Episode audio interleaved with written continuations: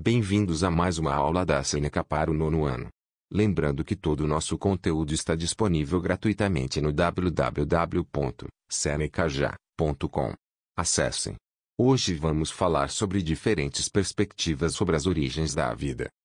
A maioria dos cientistas acredita que a vida como conhecemos hoje evoluiu durante um longo período de tempo. Alguns religiosos questionam isso, enquanto outros o aceitam. Traço Charles Darwin publicou o livro A Origem das Espécies, em 1859. Ele argumentou que a vida começou com células simples e evoluiu durante milhões de anos no processo da seleção natural. A evolução ocorre por meio de mutações nas espécies, e as mais bem adaptadas ao ambiente sobrevivem. Ou seja, existe a sobrevivência do mais apto. A teoria de Darwin diz que os humanos são parte do reino animal, não separados dele. Ou seja, a vida humana se desenvolveu a partir de um ancestral comum com outros primatas. Cristãos e judeus compartilham os mesmos relatos de criação que são encontrados em Gênesis 1 a 2.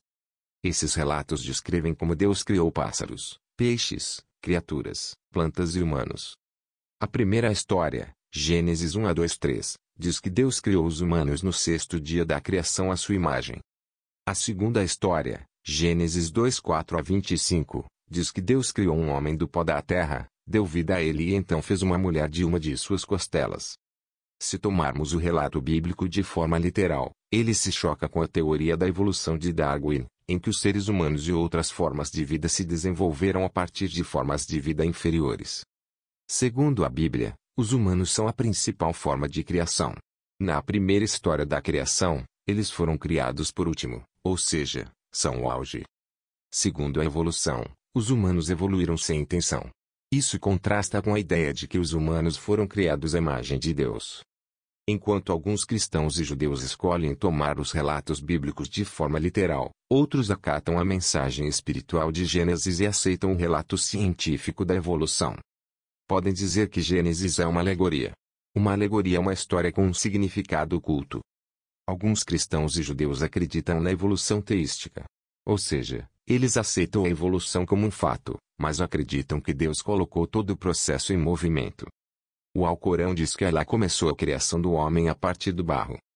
Muçulmanos, assim como cristãos e judeus, têm histórias sobre as origens da vida humana.